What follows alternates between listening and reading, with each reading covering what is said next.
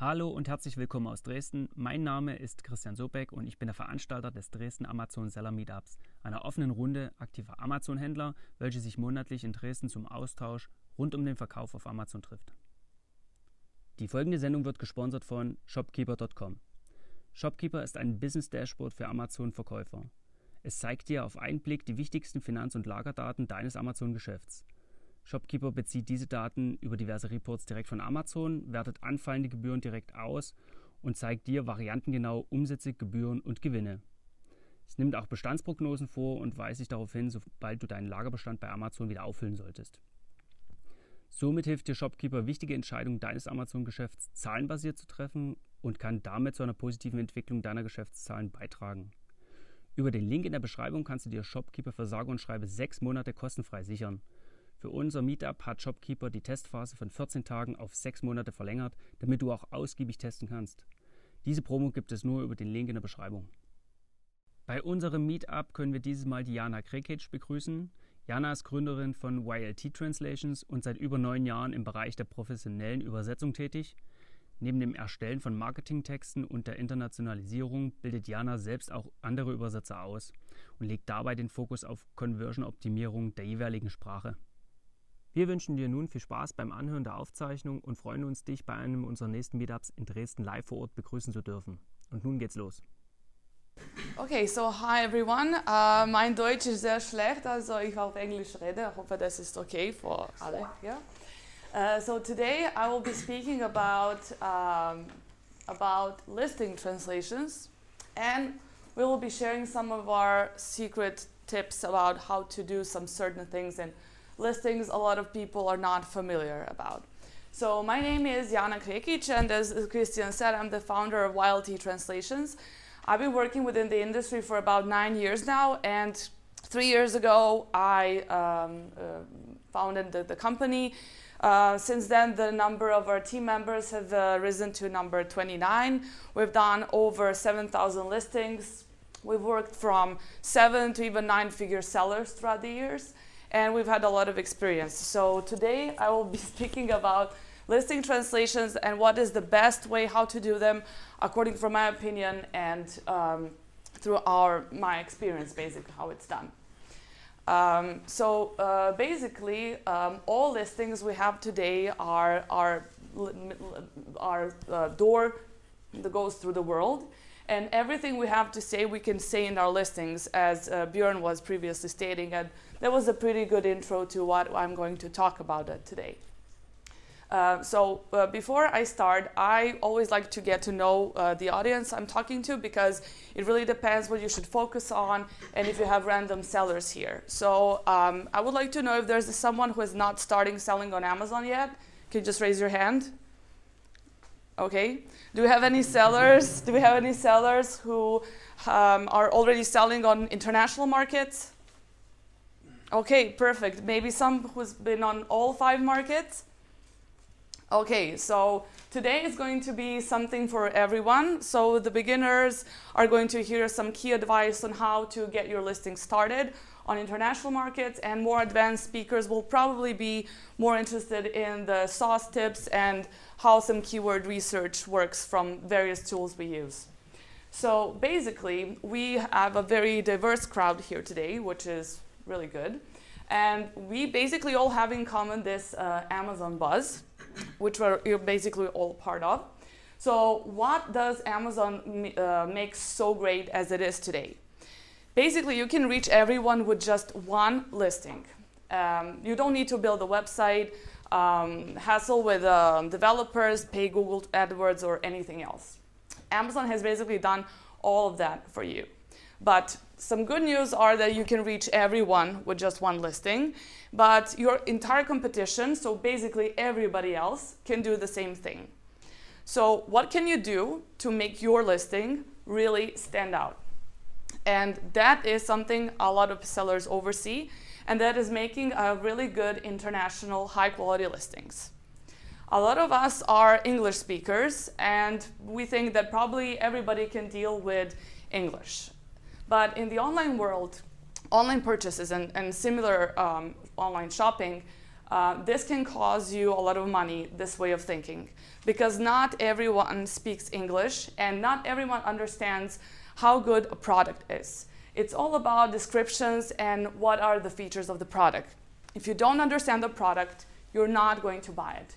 I would never buy something if I'm not sure if it's okay to use for what I want to use or I don't know what material is it made of. I would not do that, definitely. And I'd like to explain this example better using the French mom test. So the French mom test is this typical French mom, and she's sitting and Googling on her computer, and she wants to buy something which is safe for her baby. So at this point, she is looking for a diaper backpack bag. So in Amazon.fr, we can see four products. One product is in English, three products are in French. She will probably go into this product because it's the cheapest, but will she understand what is she reading? So will she know if this is safe for her baby? And you're probably wondering, how is a diaper backpack safe for a baby? Like what's not to be safe? Well, we recently had this product for translation and we found out that you can actually open that and kind of make it into a mobile home for your baby. So you can actually see if it's safe or not. But she is not going to understand this. She is not going to buy this product because she would not know if this product is safe for her. So she wants something that she will understand. And that is very crucial for this product. So Harvard Business Review, and I just came um, to this information uh, pretty uh, lately this Harvard Business Review says that 56.2 people um, uh, interviewed online, they report that the language is better than the price.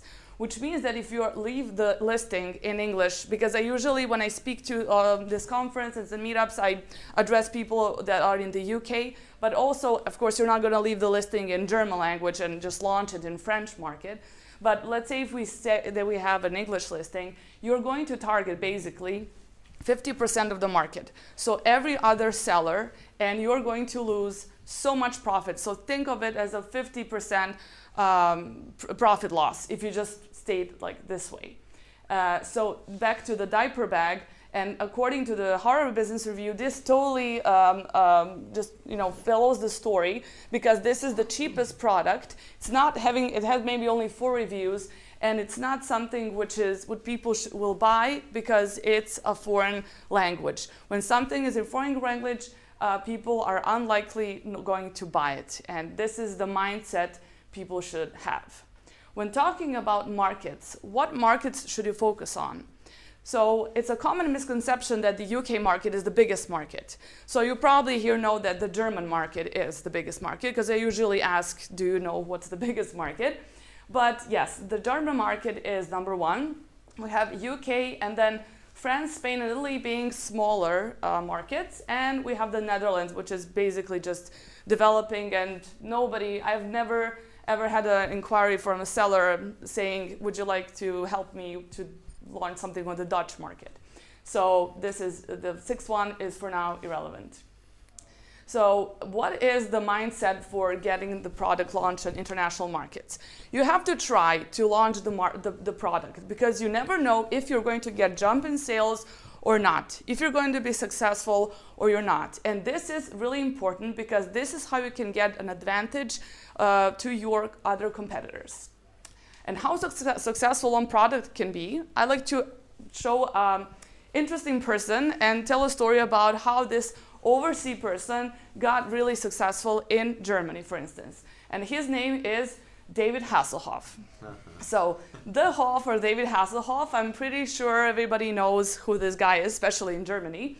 Uh, so he is um, he was a lifeguard series, uh, Mitch Buchannon, running in slow mo down the beach with his curly hair. So basically, everybody knows about his uh, acting career, but not all of the people know about his singing career. His singing career was considered as a joke in the States and in the UK, but here in Germany, he was basically a superstar in the 80s. He was basically invited to one of the biggest historical events in Europe. He was singing at the, the demolishing of the Berlin Wall in 1989. He was singing Looking for Freedom, which basically became one of the national anthems of that era. So nobody knew why was he was so popular. maybe because of his leather outfits, because the leather hosen, like nobody knows. So he didn't even know he's gonna be popular, neither did other people. So, okay, so probably saying, okay, this is an interesting story about Hasselhoff, but what does it have to do with my Amazon listings? Well, it has to do a lot about your mindset for the other markets, because you never know if your product is going to get the jump in sales or not. You just have to go out there and try. You just have to target big enough market, let's say UK, or you can even try in France. Um, you don't want to end up like Dolce Gabbana on the other side. So Dolce Gabbana did a miserable market uh, research and they tried to launch the campaign. And the campaign, as you can see, it's an Asian lady eating pizza with chopsticks. And this was a very bad idea. I mean, I get it. They wanted to combine two cultures merging through fashion as a unique language for everyone. But this failed miserably because Asian people are very sensitive about their culture, and this was a very bad idea. They lost so much money, and whole Dolce Gabbana merchandise was uh, taken down from the Chinese e-commerce websites, and it was a horrible loss. So don't be Dolce Gabbana, be David Hasselhoff, and go and launch your products on other markets. What is the right way to do your listings? Um, there is no one right way. There are a lot of um, right ways how to do it. But I'm going to talk about our experience with sellers who've gained sales and whom we've done a really good job with. So meet Josh. Josh is your neighbor's kid. He's been spending four last years in, Par in Paris. He studied French. If you ask your French friends, like, how good is Josh? How good is his French? They say, like, wow, he doesn't have an accent when he talks. So to ask Josh, like, okay, Josh, how much do you charge? I cannot afford professional services and Josh says half the price. So my question is, should you hire this person on the picture? Should you hire Josh? You should definitely not hire Josh. I would not even hire Josh because, you know, what does Josh know about Amazon listings? He's not a good fit for Amazon. He might be able to translate the source language to the target language text, but he doesn't know anything about the keyword research, how to insert keywords, and how actually keywords make sales. They are the essential of the listings. And most importantly, he would fail the French mom test because Josh would probably not even use the keyword the French mom will be using to find her diaper bag in that. And that is why you need to have not only native translators, of course, eh, they should be uh, native and have um, experience with translations, but also they should be marketers. So they should know what, why we are translating listings and what are we doing the keyword researches here. How important is an actual keyword research? As I said, a lot. We like to use three different tools, but our favorite is Helium 10. But you need to pay for Helium 10. So if you don't want to pay for the tool, you can use Sonar. It's also good for all European markets. And you can use AMZ Suggestion Expander. So all three of them are pretty useful. And for two of them, you don't have to pay anything. And here are the differences. So this is Helium 10. It gets you a lot of long tail keywords, which I'll explain later and it has um, search volume and some other aspects so you can get a lot of information, uh, especially important if you want to use this for your PPC campaigns. This is Sonar. It gets you also search volume, which is important because you're going to know if it's a high traffic or not the high traffic keyword, but nothing else than that. And AMZ Search Suggestion Expander. Let's say we're selling bonsai tree kit. If you read bonsai here, you're gonna get keyword combinations before and after, and it's an add-on for Chrome. It's really three seconds of uh, installation. And you just, you can um, combine the keywords you, can, you see here. There are no information about search volume or anything else, but it's a really good tool. And sometimes we like to use this manually because the keyword databases are not good enough. So you kind of want to enhance them by using the expander here as well how to perform a good keyword research. So this is basically essential of how we do it. So first of all, if we're saying the, selling the bonsai tree kit, we would do the um, magnet keyword research. This is the result from uh, Helium. So magnet keyword research for the main keyword of your product. So you will get some long tail keywords, some single keywords.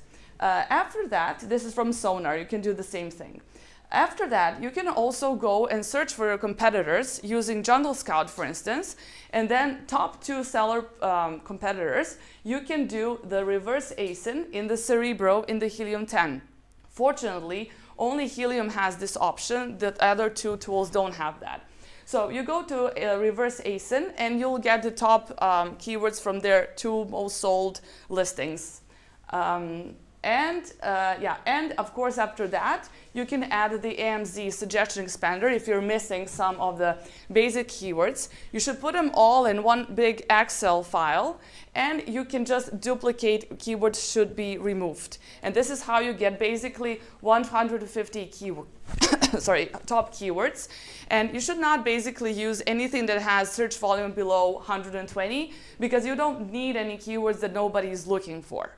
Just one thing when doing the, the keyword research for the French language. So French language, as you may know, has a lot of those accents over words. So the word crème, for instance, can be written with an accent over E or without. And these two are completely different um, different keywords. So if the keyword is without this E over the accent, you don't want to use the E with the accent because it's not going to be absolutely the same keyword. There are a lot of grammar mistakes when using this without the accent. So the best thing for this um, keywords which are not absolutely correct are for them to go in backends. Or you can write them in capital letters because in French with capital letters you can use words without accents. And that is what some people have no idea about. Um, okay, single or long tail keywords. This, this is really important. So for instance, um, I'm taking the example of the bonsai tree kit because this is also what we've done recently. Um, so let's say that you use the word kit and this is something you're going to find on Helium or Sonar or somewhere else. So using the word kit, this is a single keyword. Single keyword means that it consists only of one word which is not the case in German because it's a lot of compound words which are one word. So you need like something which is simple and which is basically one word. If you use this word in your listing, uh, in Helium 10 you also get top products from the single keyword, which are basically some Nintendo game kits, um, sewing kit, and something which does not have to do with bonsai kit. So the single keyword is too broad. You don't want to use these single keywords in your listing. You want to use something which is like bonsai tree kit where you will get the correct product or bonsai tree or bonsai kit. So you want to use long tail keywords so you can actually lead uh, customers to directly to your product. You don't want to use kid because you'll get, for instance, something like this. So what happens with Amazon A9 algorithm is that it rec recognizes that you want to be relevant for this search term. And if you don't get your clicks on your product, your click-through rate will go down. And Amazon will take you off from the page one. And then after that, it will lead to other things such as you'll have to have higher cost per click and your ACOS will go higher. So it will lead to some other things which you don't want to happen. So you want to choose long tail keywords and you want to get position for them because those are the specifics that customers are looking for, not these, because you'll be losing a lot of time, a lot of money, and people in the beginning also um, focus on that for PPC campaigns. It's also very important for that. When coming for PPC campaigns, if you do something like that there, so your product, your sponsored ad, let's say that these are two sponsored ads, they'll have a lot of impressions, but they would not have a lot of clicks because they would not be relevant for that. But um, your competitors who might be, for instance, using long tail keywords can take your place and they can get less impressions but more clicks and they will have a better position and an algorithm will favorize them and not you. So definitely choose long tail keywords. Google Translate. This is something I often get a question about. Do we use Google Translate? Can people use Google Translate? And honestly, Google Translate has come a long way from just, you know, randomly translating something like Turkey, made in Turkey and stuff like that, to actually making sense. So Google Translate now makes a lot of sense, but it unfortunately doesn't make enough sense for Amazon for, uh, in a lot of examples. So this first example of the sweetened milk can shows how Google Translate translates this to this la leche azucarada. My Spanish is horrible. And if you type this here, you're not to get the right product.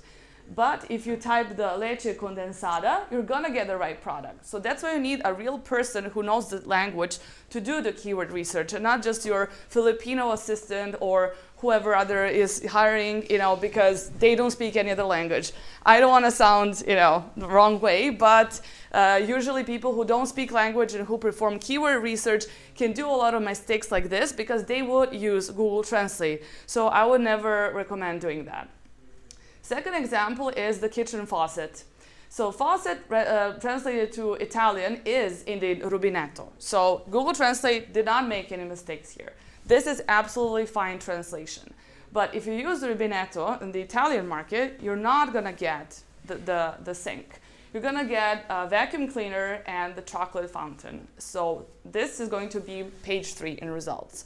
So the actual word you're looking is uh, lavello. So this is actual word, which has nothing to do with Google Translate. So you would again need somebody who knows the language and to see if it's going to fit or not. So other examples of the Google Translate. Okay. Um, okay, so we basically covers what are the listings and the la languages and speakers and how it should basically be done. So this is the first tip for today. And that is how do we place um, keywords in our listing and where can we also find them. So Bjorn was talking something about this and there's going to be a, um, this is going to be a good, um, good story on, on his uh, story, what he said. So this is something you don't want to do. This is keyword stuffing. This is French translation, consists only, only, solely by key keywords. This is amazing how Amazon did not take it off. Um, I just found this by accident. I was just mesmerized by this, so I decided to put it on a slide. Um, okay, so here we have this bonsai tree. And uh, for instance, we have the title. In the title, you should basically keep from three to four keywords, and the title should be something which is basically uh, very important. So two or three, um, two or three keywords depending on the product. Also, first two bullets are very important. You want to uh, keep the, high traffic keywords in the first two bullets. It also, it, everything depends on the product, but sometimes you can put one or two, but it needs to be high traffic, so from the top of your Helium 10 or your Sonar page. Next thing where you should place your keywords, if you're not EBC, so A plus seller, the description, which a lot of people forget about on the mobile app, the description comes first. After the title, the description comes first, and you want to place also high traffic keywords in the first two sentences of your product description. Also bear in mind that Amazon A9 algorithm usually indexes first 2000 characters. So if your bullets are too long, 499 characters is the limit for a bullet. Just keep them shorter so, you, so your product description also gets to be indexed. Uh, when using EBC, it's always a good idea to keep the product description um, hidden because um, a lot of people are testing and we're not sure if EBC is always getting indexed or not, but product description is for sure. Keywords are also something which you can find in the reviews. And here is a um, Helium 10, of course, but we use Review Downloader. So if you download the review, you can extract keywords from there. And th that's a really interesting uh, thing because in those reviews, you can find out if your product is a problem solver, and you can probably find some other keywords which you may not have been using in the listing, which are high traffic keywords. You can put them in the listing, and maybe you can position yourself even better. Uh, backend keywords. So we all know how backend keywords are important and subject matter as well. A lot of people make mistakes by using backend keywords uh, too many times the same keyword. So don't duplicate backends in uh, keywords in backends. Also, people make spelling errors, single and plural forms of same words. Don't do that because you are, you are using a lot of bytes uh, from 295 bytes, which are allowed. I'm sure you can use this for some better purposes. So basically, these keywords are just going to, um, they're just recognized as one and same keyword from the A9 algorithm. What is a really good tool is AMZ Data Studio we like to use, and that is you can find out what backends your competitors have. And by doing that, I found out some really horrible backends, such as this one, which is too long. It has a lot of really unimportant data. Or for instance, this one on the left, which has only six keywords, or this one on the right, which has double, double, uh, like bond, bond, bond, like thousand times. So these are examples of which backends are not good. We like use this tool. This is our tool from our friend Timo Bock. I'm sure you've heard of him. And uh, this is the backend keyword tool byte counter. It's on his website. So you can insert the, key, uh, the backend keywords and you can just see if you click on the re, um, to um, remove the, the keywords, you will see up what are the double keywords and just get a line of single keywords. We, we, we went even further with this tool. So what we like to do to make sure that we haven't used uh, keywords double uh, in the title and the listing, we paste the title and the bullets, and then we click on remove duplicates, and then we put backends, and then we click again remove duplicates so you're sure that you don't have anything double.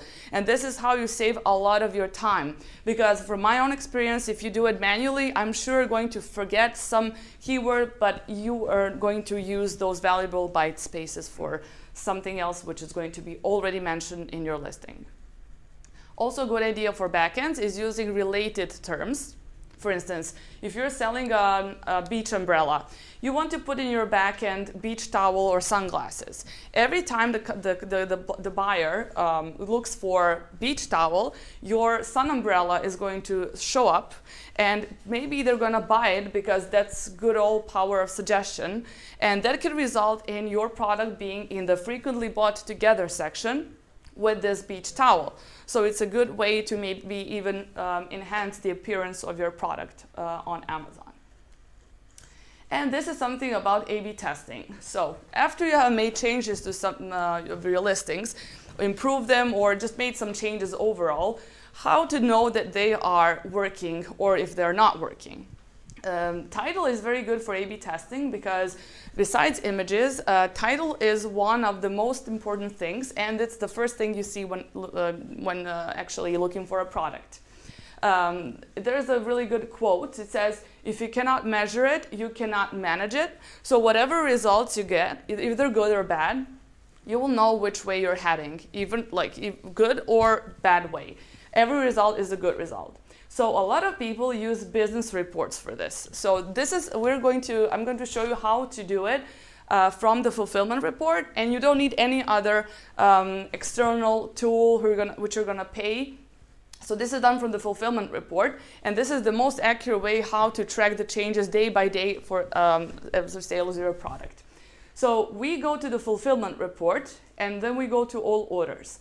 When you go to all orders, you're going to have this purchase date. Then you're going to download the text file. This text file you're going to open in an Excel sheet. You're going to have this column, purchase date, purchase and time date. It's going to be D. What you need to do is to put the C column empty. So you're going to click on the right click and put insert to get an empty column. After that, you're going to um, just um, mark the purchase date and click to text two columns.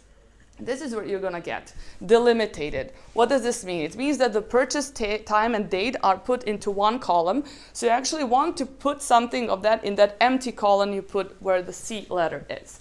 You should put the letter T in other, so you delimited it with T for time. And this is what you will get, an empty column where you should put time.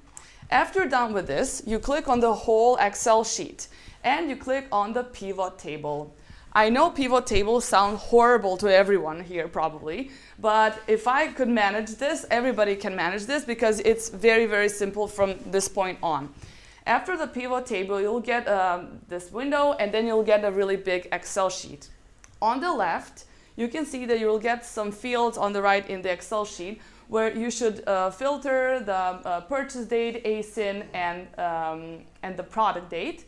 And in filters, you should uh, put sales channels in case that you are selling on Shopify or have some other sales channels. After you have clicked, ticked all of these filters, you're gonna get something that looks like this. So you're gonna click on where the title says and you're gonna see per days how many of them had been selling day by day. And you're gonna know what changes were made which day, and you're gonna track and see what uh, has been improving or not in your listing or in your title. Um, okay, so that's it. If you have any questions or anything at all, I'll be happy to share some slides or uh, we have our process is basically what I was talking about is also on our webpage. And we are offering also uh, to all the Dresden meetups 20% by the end of April for our services. And I am more than happy to answer any questions if you have any. And that's it. Thank you.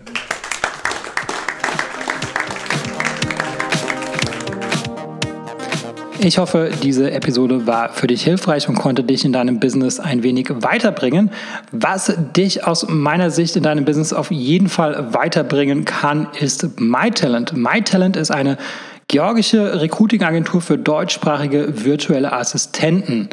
Virtuelle Assistenten sind ortsunabhängige Mitarbeiter für wiederholbare Tätigkeiten wie beispielsweise Support oder Recherche oder auch das Kontaktieren von Influencern. Das sind alles Tätigkeiten, äh, die sind arbeitsintensiv und die solltest du als äh, Unternehmer nicht unbedingt selber machen und äh, dafür eignen sich generell virtuelle Assistenten.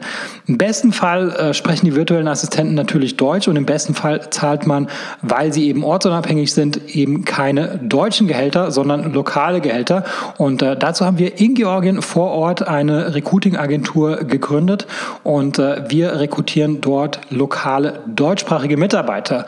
Ähm, die lokalen Gehälter, die gehen so ab 2,50 Euro pro Stunde los, kann natürlich auch drüber liegen, je nach Qualifikation, aber ähm, auf jeden Fall profitierst du davon, dass die Lebenshaltungskosten in Georgien einfach sehr viel niedriger sind als in Deutschland und entsprechend sind natürlich auch die Gehaltserwartungen sehr viel niedriger.